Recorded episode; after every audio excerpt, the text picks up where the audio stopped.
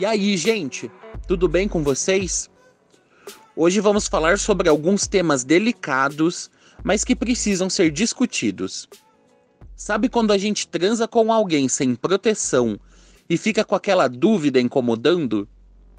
Ou mesmo quando a gente sente alguma ardência na hora de urinar e pensa: "E será que tô com alguma coisa?" Pois é.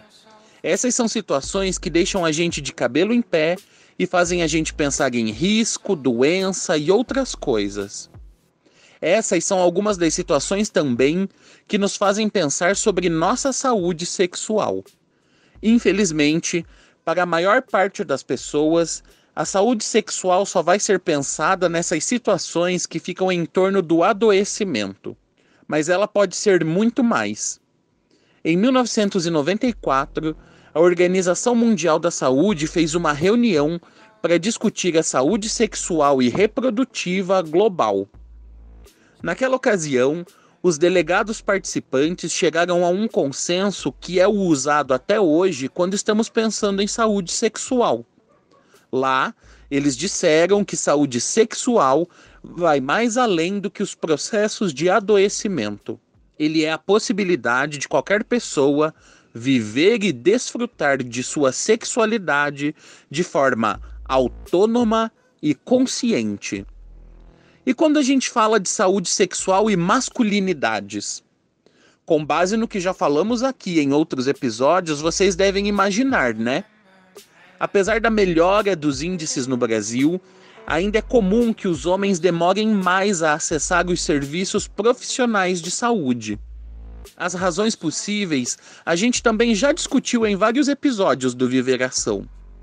Essa semana, a gente vai tentar levar vocês para uma conversa um pouco mais aprofundada sobre a saúde sexual. Quem vai guiar a gente nesse papo é o infectologista Eduardo Ditzel e o psicólogo Declan Fernandes. Eu sou o Guto e você está no Viveração. Had no need to fight tonight, tonight.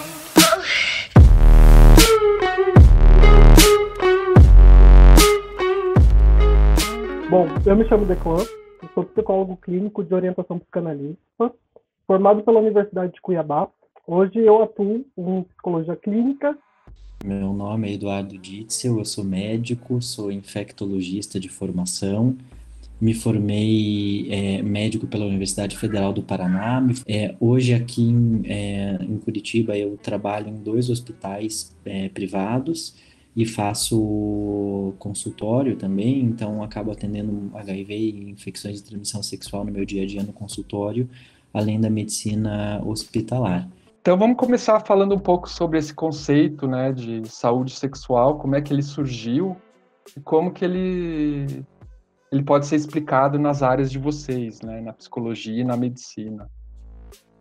A saúde sexual na psicologia ela surge meio que indiretamente no século XIX, junto ao conceito de sexualidade, quando Freud pôs em discussão a sexualidade e seus conflitos. Pois até então, toda a ideia de sexualidade era reprimida pelos preconceitos da era vitoriana. E por que, que eu digo que ela surge de, uma, de um modo indiretamente? Porque não se falava de sexualidade, muito menos de saúde sexual na época. Então, Freud vai ter a ideia que o sintoma que a pessoa tem de origem desconhecida é, na verdade, um sintoma de uma fantasia excluída com relação à consciência e que volta violentamente de uma forma de doença psicossomática. Assim, ele começa a fazer essas pessoas, em sua maioria mulheres, que apresentavam paralisia muscular e cegueira, por exemplo, a falarem e a entrar em contato com aquilo que está oculto, sobre a repressão. E ele encontra o óbvio, que era uma grande contingência de fantasias sexuais, que mais tarde ele definiria como a histeria. É, Freud se deu conta, nessa época, que existia um discurso sobre a sexualidade que, infelizmente, voltava para a heterossexualidade, o que é muito presente nos dias atuais, onde a sexualidade é igual à reprodução. E sendo a sexualidade igual à reprodução, eu passo a ter um critério natural ou pior, de transcendência religiosa para dizer o que é certo ou errado no uso do corpo e no uso do prazer. Então, se a gente entende a sexualidade como sendo reprodução, naturalmente só seria uma sexualidade normal ou saudável aquela sexualidade que tem os seus comportamentos voltados na direção da heterossexualidade. Todos os demais comportamentos seriam um caminho de desvio ou de degeneração, que se afasta da natureza e da origem. Parece muito opressor todo esse contexto, mas foi assim que o século XIX tratou todas as expressões sexuais que iam ao desencontro da igreja, como perversões e doenças. O próprio termo homossexualidade, por exemplo, foi criado baseado nessas teorias para nomear um comportamento sexual como doença. Então, o drama dessa definição das práticas sexuais como doenças do século XIX é que restringe novamente quem tem seus hábitos sexuais voltados à heterossexualidade e confunde também o hábito sexual como uma conotação moral. Logo, quem foge dessa normalidade sexual é uma má pessoa e, portanto, deve ser punida. E essa história vem se repetindo nos dias atuais aonde uma cabeça do século XIX, mesmo que esteja ocupando cargo político no século XXI, defende a ideia de que aquele que não exerce a heterossexualidade é imoral. Portanto, deve ser repudiado, ignorado ou mesmo negligenciado das mais diversas formas, seja social, seja é, num, num viés de saúde pública. E esse conceito de sexualidade, que Freud percebe que estava vigente na época dele e o custo que isso tem, não só para quem é de preferência sexual diferente, como por exemplo os homossexuais, mas para o próprio heterossexual, que tem um bando de fantasias variadas sobre o uso do corpo, sobre com quem, com quantas e de que jeito transar, namorar e ter sua vivência sexual, e vai ter essa ideia moral muito estreita de que qualquer fantasia que ele tiver na casa e no convívio do relacionamento vai ser vivido como uma tara, uma degeneração, um desvio comportamental e moral. E para a mulher é mil vezes pior, porque a mulher, quando ousa exigir um lugar de fala no contexto do seu prazer sexual, ela automaticamente é estigmatizada como uma pessoa vulgar. Não há duas pessoas que desejam da mesma maneira não há duas pessoas que têm a mesma fantasia e que elejam um objeto único como objeto de desejo. Então não existe um caminho único para a sexualidade. O que para uma pessoa é uma grande fantasia de prazer, para outra pode dar nojo e para um terceiro pode dar tédio. Então, em outras palavras, para a psicologia e a psicanálise, a saúde sexual surge em paralelo às opressões e negações do desejo e da pulsão sexual que por não ser vivenciada a sua sexualidade de forma livre acaba fazendo as pessoas adoecerem. Eu acredito que o Declan definiu muitas, muitas das coisas que acontecem, aconteceram ao longo do tempo com a medicina, né?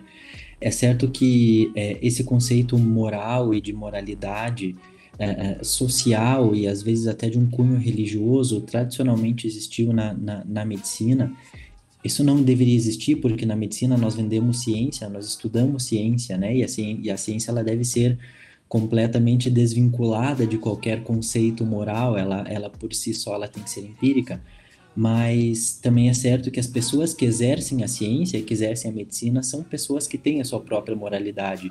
Então não é incomum nós encontrarmos médicos que exercem essa moralidade dentro do consultório e tradicionalmente ao longo da medicina. É, então, esse conceito paternalista de que o médico diz o que a pessoa tem que fazer, é, diz que tem que ter é, relação sexual com um número menor de pessoas, diz que a relação tem, sexual ela tem que ser é, é, de determinada forma, ou a, a, os métodos que você usa de prevenção tem que ser obrigatoriamente o preservativo, ou enfim, né? Esse contexto paternalista, ele tradicionalmente existiu, e muitas vezes é, algumas pessoas elas não conseguem é, separar o contexto da prevenção do conceito moral e eventualmente até do conceito religioso. Uh, é certo que hoje falar de saúde sexual, na minha opinião, tem um conceito muito mais amplo do que só esse conceito ou esse objetivo paternalista da medicina de dizer o que se tem que tem que ser feito e o que não tem que ser feito, né? Hoje entender a saúde sexual, na, na minha opinião, como médico, é, envolve muito mais a gente entender a necessidade do, do, do nosso paciente ou do nosso cliente, é, é, quais são as práticas que essa pessoa realmente exerce ou pratica no, no, no, no, seu dia a dia, e entender nesse contexto quais são os riscos que ela tem de, de, de ter alguma infecção, né? Seja HIV, seja outras infecções de transmissão sexual, e entender esse contexto para que dentro desse contexto a gente possa trabalhar a prevenção. A gente possa trabalhar a prevenção uh, sempre respeitando a individualidade, sempre respeitando o fato de que essa pessoa tem o direito de, de viver a sexualidade da forma como ela gostaria e, e de que ela possa é, é, é, é viver esse contexto sem, sem nenhuma repressão, ou pelo menos sem repressão dentro do consultório médico, né? Uma das coisas que eu converso com, com, meu, com os meus pacientes em consultório é que é, aqui dentro a gente conversa e os nossos conceitos de moralidade e de, e de julgamento, eles ficam na porta do consultório para fora, porque aqui dentro que a gente vai falar é de saúde, a gente vai falar de como se prevenir, a gente vai falar de como tratar uma eventual infecção, para que a vida ela possa ter a maior saúde possível, né, para que você não tenha é, nenhuma limitação e nenhuma, e não pague um preço caro por viver uma, uma sexualidade da forma como você gostaria. Eu queria saber como é que essas questões de saúde sexual aparecem no teu consultório. É, se para o que, que pega mais para os homens gays e para os outros homens que fazem sexo com homens? É, as questões que envolvem a saúde sexual aparecem sempre em segundo, quarto ou mesmo décimo plano. É muito raro a saúde sexual do sujeito ser o foco inicial das sessões. Elas vão surgindo no decorrer do processo terapêutico conforme vai se estipulando um vínculo de confiança. Só que é notório que existe uma negação latente da saúde sexual masculina em específico. Em todos os casos com que eu trabalhei e trabalho, é como se o indivíduo até reconhecesse os perigos que envolvem alguns comportamentos sexuais, mas até que algo fuja de fato do controle, a maioria continua ignorando a sua própria saúde. É muito comum que o homem seja mais direto e mantenha o foco na sua saúde sexual quando a questão remete diretamente ao falo. O falo é o órgão sexual masculino, quando assuntos são impotência sexual, ejaculação precoce, pênis com um tamanho abaixo da média, fissuras e, ou ISTs, que afetam diretamente o órgão sexual, a preocupação é mais urgente. Obviamente que isso reflete diretamente a autoestima, o desempenho sexual e o receio e a frustração de lidar com possíveis problemas que os fatos que citei há pouco possam trazer para sua vida sexual. Então, respondendo à pergunta, a maior parte dos problemas com homens que se relacionam com homens são a angústia e a pressão de se enquadrarem em estereótipos para poder ser aceito, o que exige, ao longo do processo terapêutico, uma desconstrução dessa crença que muitas vezes foge um pouco da realidade desse indivíduo. E também me chama a atenção a negligência crescente da saúde sexual, onde as pessoas, em sua maioria, não se preocupam em se prevenir na hora do ato sexual. Eu acho que quando a gente fala de, de, de saúde sexual no contexto de práticas sexuais, para que a gente possa discutir o risco de cada prática, é, isso geralmente não sai na, na, na primeira consulta. É, mesmo com homens é, que têm sexo com homens, e, e é certo que é, é, nós sabemos, a gente sempre se identifica, a gente sabe quem, quem, é, quem é gay, né? E, e mesmo sabendo e, e, tendo essa cumplicidade dentro do consultório, é, é certo que muitas das vezes isso não sai numa primeira consulta. E acredito que isso aconteça justamente por esse contexto tradicional e paternalista e moralista que a medicina também exerceu ao longo dos, tempos, do, do, dos tempos, né? E as pessoas elas chegam no, no, no, consultório, elas pedem um apoio de, ah, eu preciso fazer meus exames de rotina, eu quero saber como, como as coisas estão, e à medida que você vai ganhando confiança com o paciente no retorno, numa segunda consulta, aí que os, esses temas, eles tradicionalmente, eles começam a aparecer. Isso acontece também para os pacientes que já vêm com, com, um quadro infeccioso diagnosticado, como, por exemplo, uma infecção pelo vírus do HIV, né? Nesse contexto, as demandas, elas são muito diferentes, então, é, é, é, essas pessoas, elas já chegam muitas das vezes carregando uma cruz de uma culpa que não deveriam carregar, e, e, esses assuntos eles vão surgindo com, com o decorrer do tempo. Porque a partir do momento que eu consigo conversar com o com, com meu paciente, a gente consegue deixar esses tabus de lado, né? E a gente conversar sobre a real necessidade de prevenção de cada um. Por exemplo, eu sou um rapaz que tenho é, uma vida sexual muito ativa, muito intensa, eu pratico fisting como receptor de fisting e eu vou para festas onde uh, eu uso drogas e, e, às vezes eu perco a consciência, não sei com quantas pessoas eu tive relação sexual, né?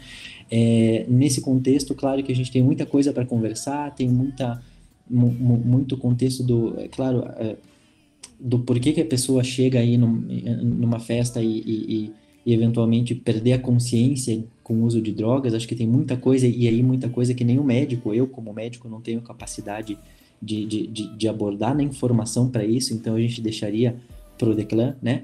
Mas é, conseguir trabalhar nesse contexto de prevenção, entender que a necessidade dessa pessoa é, uh, uh, por eventualmente usar uma PrEP, uh, é, testagem de infecções de transmissão sexual com uma frequência maior, é, poder é, ensinar essa pessoa a negociar o uso do, do, preservativo em determinadas situações. Então, isso tudo faz com que a gente aumente a segurança dentro de um contexto de, de uma vida sexual. Isso a gente consegue à medida que o tempo passa e que a confiança ela vai sendo estabelecida dentro do, do, do consultório. Né? E, e, então, acho que são dois conceitos diferentes. Quem busca diretamente o médico pedindo a prevenção, né? É, é, e quem já chega com um problema para ser resolvido e, e, a partir do qual a gente vai buscar e vai traçar o caminho de, de desenhar qual é a prevenção que essa pessoa precisa dentro de um contexto de saúde sexual. É interessante saber que dentro do consultório também aparecem pessoas assim com essa demanda genérica de prevenção, sem um problema específico, enfim. É... não imaginava que isso acontecesse. Assim. É, isso, isso acontece, mas eu digo para você que é a, a, não, é, não é o grande volume de pacientes, né? A gente brinca que o nosso arroz com feijão do consultório é, é, já são pessoas com diagnósticos de infecção que buscam um especialista para tratar essas infecções, né?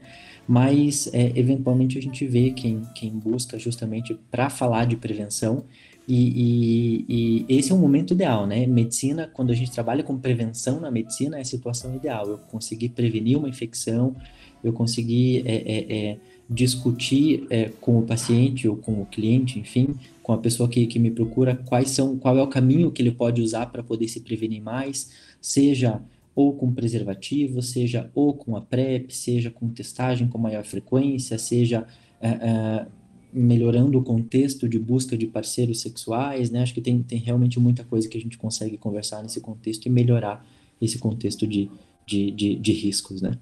É, Declan, eu queria é, saber de você que, que, é, como que você acha que a questão do estigma e do preconceito acabam atrapalhando na nossa é, sexualidade e como que isso pode comprometer né, a, a liberdade sexual ou a expressão sexual né, uhum. das pessoas.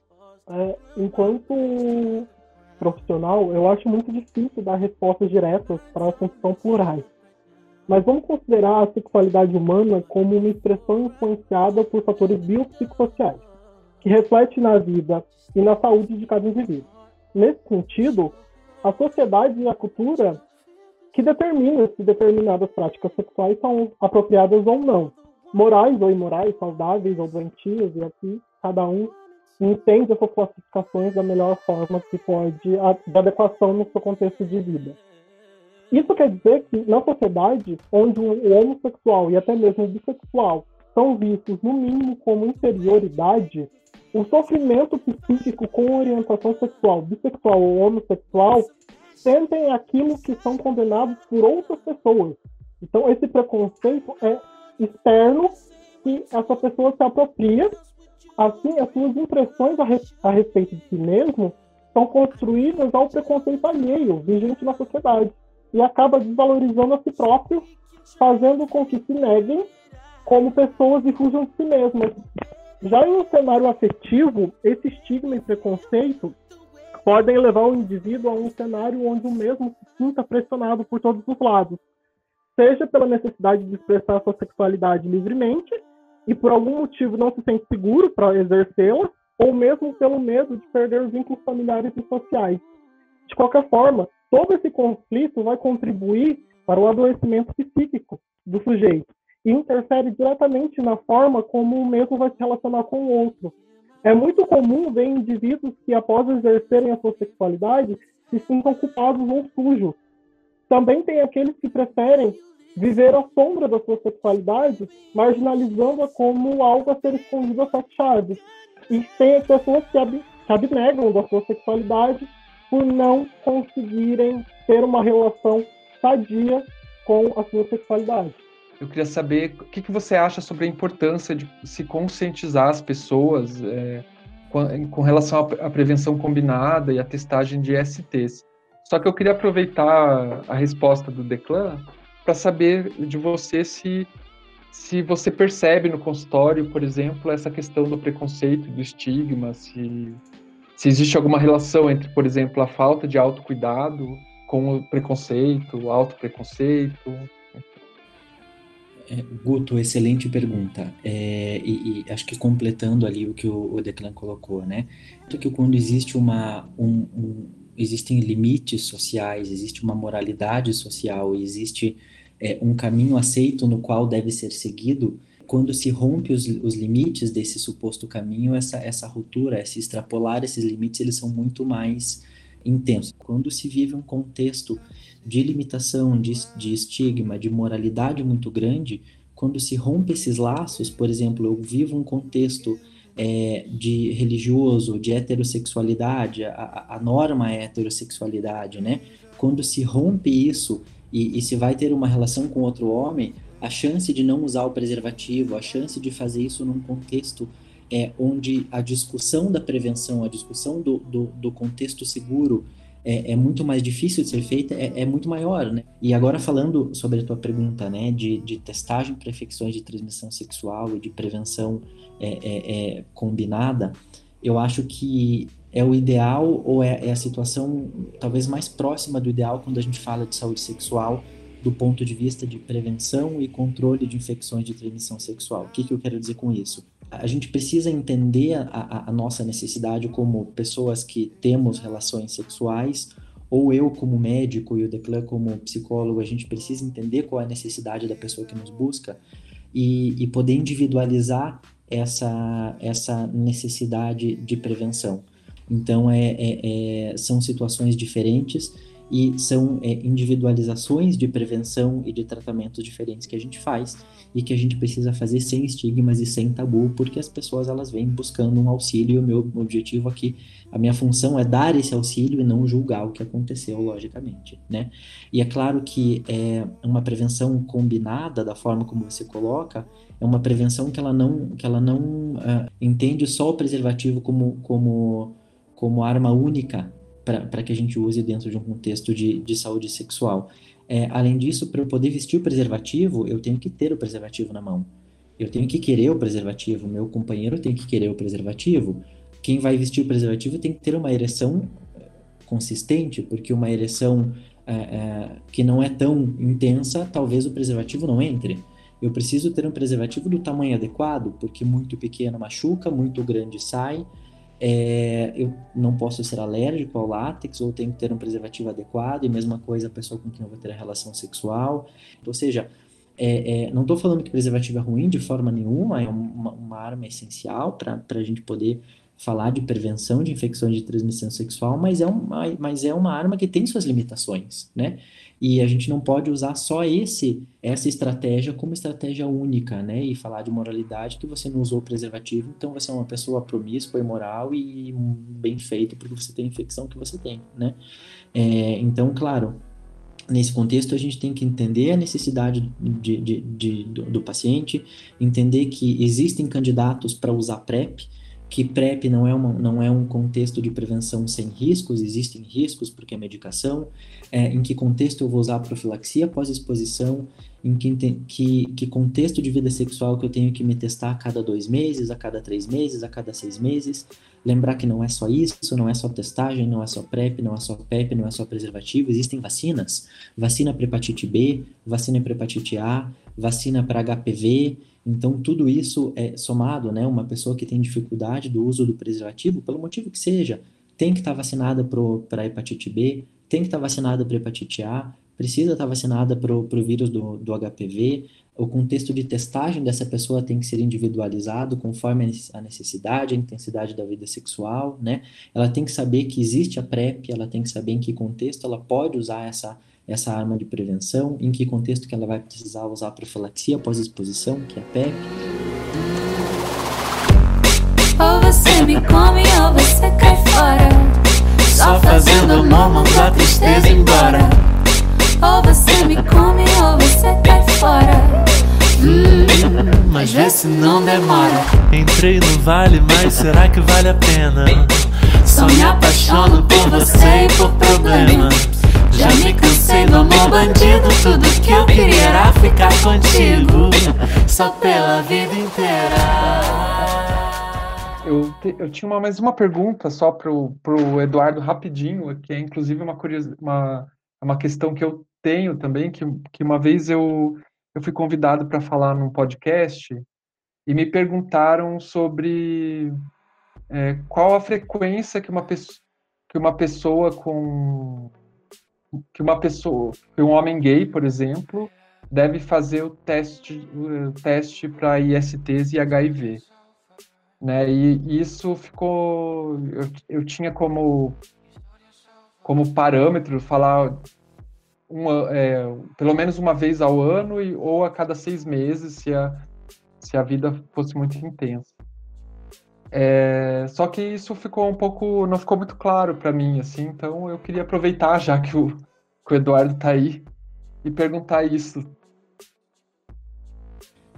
Então vamos lá, acho que a, a pergunta ela é, é, ela é excelente porque envolve bastante, bastante coisa. Primeiro, é, com que frequência uma pessoa, independente das práticas sexuais que tenha, deve ser, deve testar, seja é, uma mulher heterossexual, um homem heterossexual, um homem que tem sexo com homens, é, trans homem, trans mulher, enfim. É, a gente fala dentro da medicina mínimo uma vez ao ano por um único motivo, que ao longo de um ano Caso eu me infecte pelo vírus do HIV, por exemplo, ao longo de um ano é um período relativamente curto para que essa infecção tenha um impacto do ponto de vista imunológico, virológico e de risco de infecções oportunistas e risco de morte. Então, quando a gente fala de testagem anual, pelo menos uma vez ao ano, a gente está falando de que caso alguma coisa aconteça, se eu pegar até daqui um ano, tá tudo bem dá tempo de amparar, dá tempo de colocar a casa em ordem, dá tempo de fazer uma recuperação imunológica com, adequada, dá, dá, dá tempo de, de a, gente é, é, trabalhar é, com menos tempo de exposição de outras pessoas, porque um ano ainda não é um período tão longo, né? então a gente ainda consegue trabalhar num, num, num contexto de segurança.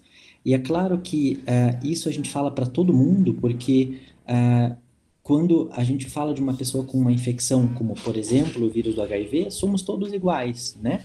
É, no seguinte sentido, que uma mulher heterossexual é, é igual a um homem que tem sexo com um homem, quando a gente fala de, de risco de evolução para uma doença grave, para uma imunossupressão, infecções oportunistas. Então todo mundo deve se testar pelo menos uma vez ao ano. Vou dar um exemplo. Minha mãe consultou comigo recentemente por um problema aleatório qualquer. Ela saiu do meu consultório com uma, com uma requisição de exame de HIV, hepatite B, hepatite C, sífilis.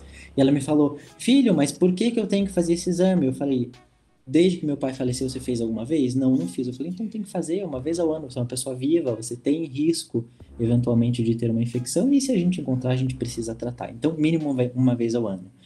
Duas vezes ao ano é melhor, claro. Então, a cada seis meses, é, traz é, para nós a oportunidade de um diagnóstico mais rápido, de um amparo mais rápido, para que é, é nós tenhamos aí é, um impacto imunológico, novamente falando do HIV menor, mas se for uma sífilis, uma chance de evolução da, da infecção menor, é, se for um HPV que a gente consiga tratar as lesões de forma mais rápida, se for uma hepatite que dê tempo de a gente amparar essa hepatite, de tratar, entender se essa hepatite virou crônica ou não virou crônica.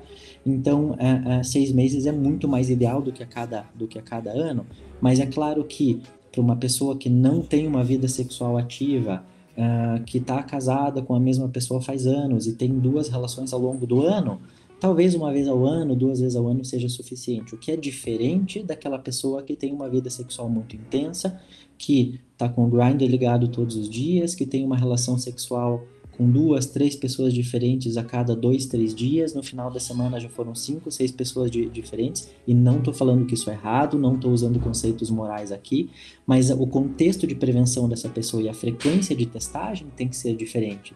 Dependendo das práticas, bimestral, trimestral, então a, a, a necessidade, a frequência da testagem, ela vai ser, ela precisa ser é, é, também individualizada conforme as práticas de cada um e tirar, e, e, e, inclusive ter oportunidade não só de testar, mas também de falar de prevenção, também de trabalhar melhores formas da pessoa conseguir se prevenir e, por consequência, prevenir outras pessoas com quem ela se, se relaciona.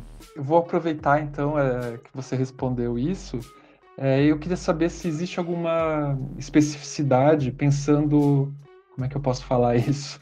Pensando é, em termos da saúde do homem que faz sexo com outro homem, se, por exemplo, a pessoa tem uma, uma prática ativa ou passiva, se existe alguma especificidade com relação a isso, a esses papéis, né?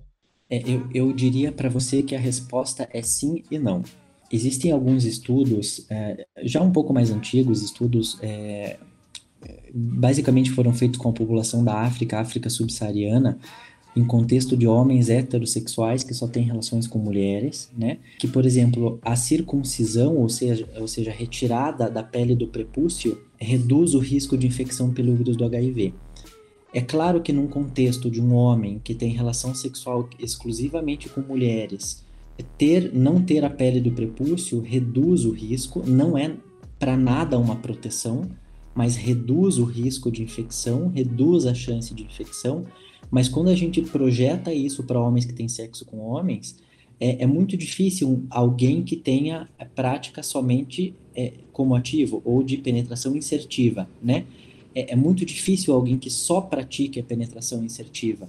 É, e entre a pessoa, o, o, o, o cara que é 100% ativo, que só pratica penetrações como insertivo e aquele que só recebe penetrações, esse 100% de cada lado, existe um leque de possibilidades que é a grande maioria das pessoas onde está inserida. Então, o risco, a circuncisão, que seria talvez uma das, uma das coisas que nós poderíamos discutir entre a diferença entre o ativo e o passivo, para fazer no ativo para que ele se infecte menos, é, isso se perde, né?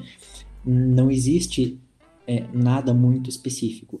Porém, quando a gente fala do risco de uma relação específica, por exemplo, de uma penetração anal desprotegida, neste momento, o fato de eu praticar a penetração como ativo ou fazer a, a inserção, o risco ele é discretamente menor do que eu receber. Mas é suficiente para eu não me infectar? É lógico que não, né? É, é, existem pessoas que se infectam em práticas sexuais insertivas, como ativo. É, é isso acontece. Então, é, o risco seria não usar o preservativo ou não usar outras armas de prevenção, como PrEP, como PEP, ou eventualmente até a ausência de diagnóstico da pessoa com quem a gente está tendo a relação sexual. Porque hoje nós sabemos que testar uma pessoa, fazer o diagnóstico de HIV e tratar essa pessoa é fazer com que essa pessoa deixe de transmitir o vírus. Então, é, é, é, é a chance de transmissão ali de uma pessoa que está indetectável é de zero. É, então, eu, eu só explicando por causa do porquê da pergunta, né? Porque existe um mito na, na comunidade gay, principalmente, que ah, que ativo não pega HIV, não sei se então é bom falar sobre isso para né, ficar claro que não, que não que não é a verdade, que é um mito. So, é, na, na, visão profissional de vocês, assim, como que vocês é, percebem que o diagnóstico de HIV afeta a vida sexual e afetiva das pessoas? A qualidade de vida da pessoa soropositiva é afetada principalmente no domínio da própria atividade sexual, o que pode estar relacionado a várias dificuldades, como compartilhar esse diagnóstico, de achar que tem a necessidade de compartilhar esse diagnóstico, o medo de perder o parceiro, conflitos e mágoas e ressentimentos que estão envolvidos na própria aquisição do diagnóstico. E o HIV é, sim, ainda uma questão que afeta o emocional do sujeito. Felizmente, o diagnóstico perdeu o estigma de umas décadas atrás, onde mesmo vinha associado a um atestado de óbito. Só que, em paralelo a isso, eu percebo, e acho que o doutor Eduardo pode dar uma visão de um ponto de vista médico, o HIV torna-se uma questão necessariamente após o diagnóstico. Porque grande parte dos indivíduos com os quais eu atuo, que a maioria são jovens, eles negam que isso seja uma possibilidade real, chegando até mesmo verbalizar para mim que ninguém mais morre de AIDS hoje em dia. Eu, eu acredito, Declan, que é, é, essa, essa situação atual que a gente percebe, né, de que as pessoas talvez usem menos o preservativo e se apoiem mais nessas outras formas de prevenção que não envolvam usar o preservativo, né, é, eu, eu acredito não, não sei se isso está relacionado com a perda do medo do HIV e, e, porque existem medicações boas e ninguém mais morre de AIDS. Não sei, confesso que eu não, não sei se o caminho vai por aí, sabe?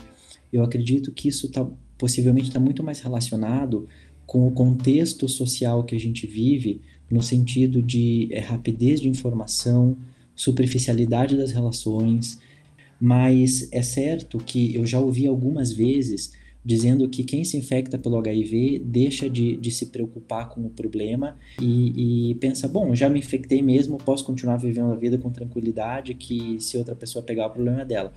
Eu confesso para você que eu jamais vi isso no meu consultório, jamais vi alguém com HIV é, que não se preocupe com o próximo e digo isso muito pelo contrário, né?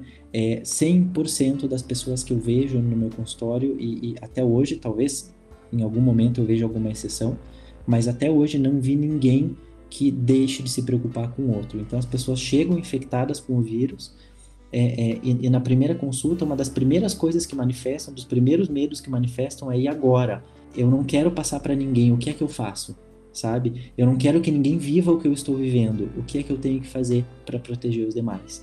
Uma das coisas que eu sempre falo para os meus pacientes é que não existe uma relação sentimental e afetiva que acabe pelo vírus do HIV. Ah, uma relação afetiva que está consolidada, que é uma, uma relação real, o vírus do HIV não abala isso, não estraga essa relação, por mais que o vírus do HIV tenha aparecido no casal por uma pulada de cerca, ou seja, não existe o que abale uma relação consolidada.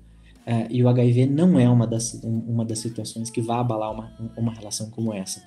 Se uma relação afetiva ela é abalada pela presença do, do vírus do HIV, eu me pergunto se essa relação era uma relação consolidada de verdade ou não, né? É, é, porque realmente é, é, eu vejo isso é dia a dia para mim, eu vejo praticamente todos os dias que eu faço consultório, é, essa questão afetiva e, e, e digo para vocês que entre casais heterossexuais, entre casais homossexuais, uh, uh, não vi nenhuma relação de verdade acabar por causa do vírus, senão muito pelo contrário, as pessoas ficam até mais cúmplices, de, desenvolvem um cuidado um pelo outro, uma intimidade às vezes muito maior. Nossa, é muito importante isso que você falou assim, até para a gente desmistificar né, a questão do, do diagnóstico e tal. É, eu queria agradecer vocês e queria saber se vocês querem falar mais alguma coisa, indicar alguma coisa, se vocês quiserem falar alguma coisa. Eu, eu acho que eu terminaria, Guto, falando que o menor risco de infecção pelo HIV, agora falando especificamente do HIV, tá? se eu não quero pegar o HIV de forma nenhuma, acho que a forma mais segura disso acontecer é eu me relacionar com quem tenha o HIV e com quem esteja tratando. É a única forma de eu ter certeza de que não vai existir a transmissão. Então acho que eu termino com essa com essa mensagem. E você disse de sugerir alguma questão cultural, já que a gente está falando de sexo, eu me lembro de uma série da Isabela Rosselli. É, ela fez uma série chamada Green Porno, onde ela fala é, da, da relação sexual dos insetos e dos animais. E ela coloca isso de uma forma lúdica. Ela sempre se veste de um inseto ou de um animal e, e ela fala de uma forma quase pornográfica da relação sexual deles, da forma como eles se reproduzem. É bastante divertido, vale a pena ir para o YouTube e colocar Green Porn Isabela Rossellini e dar um, e dar um pouquinho de risada aí. É, um, é uma. Um, um, tem um cunho cultural, educativo e é divertido. É, eu primeiro gostaria de agradecer mais uma vez a oportunidade de participar desse programa que aborda assuntos tão importantes para a atualidade. E eu gostaria de indicar dois livros, que é A História do Amor no Brasil, de Mary De Priori, que faz uma linha do tempo bem didática de como a sexualidade foi vivenciada no nosso país, e O Sexo e o Ocidente, do Jean-Louis Sandran. E se eu pudesse dizer algo para cada pessoa que está ouvindo o podcast, eu diria para você se valorizar, se respeitar e respeitar a sua história. Para fazer um favor a si mesmo de não se relacionar com alguém que você não possa compartilhar as suas fantasias sexuais. Porque fazer isso é abrir, uma, é abrir mão de uma parte muito importante de quem você é. E por mais que pareça fantasioso, quem diz que a vida e a sexualidade também não são? O Viveração é um podcast produzido pela Aliança Nacional LGBTI. A coordenação geral e roteiro deste episódio são de Augusto Mena Barreto, com textos de apresentação de Tiago Oliveira, que também é responsável pela mixagem e edição de som. A locução inicial é de Matheus Freitas, arte de Camila Córdova e a gestão de mídias sociais de Alisson Souza. Breno Gonçalves é responsável pela secretaria do projeto. Se você tem algum comentário, dúvida ou sugestão, pode entrar em contato com a gente pelo e-mail viveraçãopodcast@gmail.com ou pelo nosso canal no Telegram @viveração. E não deixe de seguir a gente nas nossas redes sociais arroba Viveração Podcast no Instagram e arroba Viveração no Twitter. Lembrando que viveração em todos estes casos é sem cedilha e sem tio.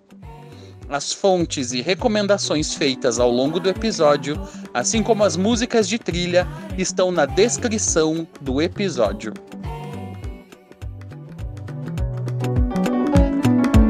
Não sei bem o que fazer, nem sei como te dizer. Cada vez que me chegas, me sinto mais longe de ti. Teu pudor foi transmitido